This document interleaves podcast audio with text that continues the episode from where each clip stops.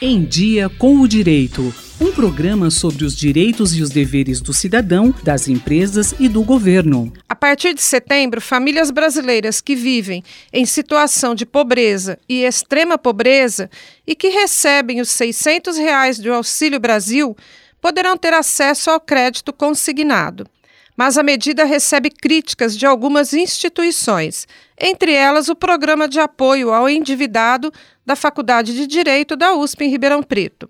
No podcast Em Dia com o Direito desta semana, a coordenadora do programa, professora Yara Pereira Ribeiro, fala o porquê das críticas a essa política de empréstimo. O programa ele tem uma preocupação no atendimento, no apoio, acolhimento à pessoa endividada.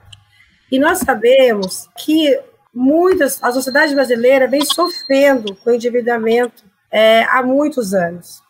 As famílias brasileiras cada vez mais estão endividadas e ah, os números são alarmantes, é, especialmente de quantos não estão mais conseguindo cumprir, né, pagar as suas dívidas.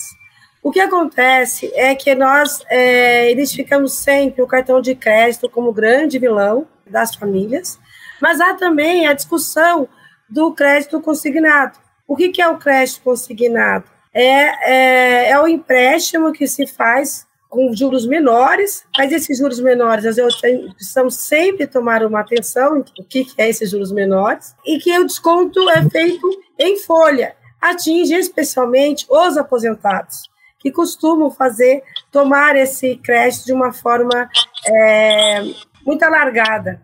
Ocorre que a situação pode piorar porque o Auxílio Brasil já é, é dado para quem não possui é, renda.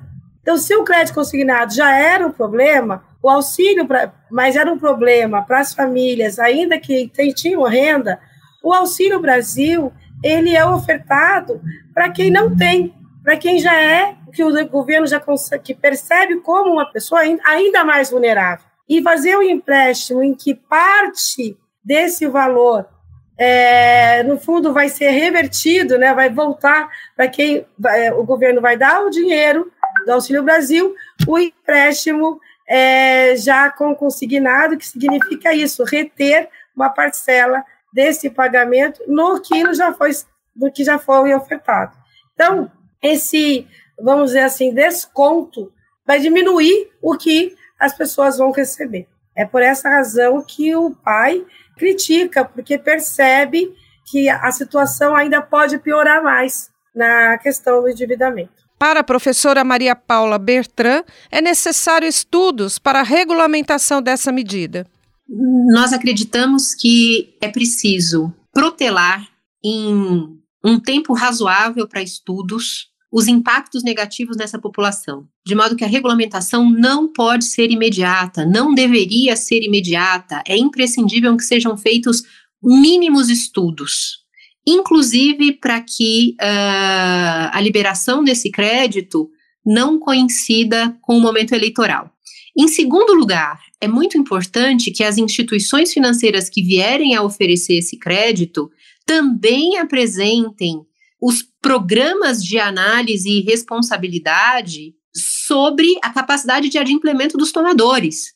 Não é porque a norma autoriza o empréstimo consignado em até 40% do Auxílio Brasil e de outros benefícios de transferência de renda federais, mencione-se, que esse valor é cabível para qualquer consumidor. Nós tivemos um ganho legislativo no ano passado, chamado Lei de Superendividamento, que obriga as instituições financeiras a terem essa responsabilidade, de modo que a nossa mensagem institucional se dirige tanto ao governo, agente regulador, quanto às instituições financeiras que vierem oferecer esse crédito na forma de autorregulação.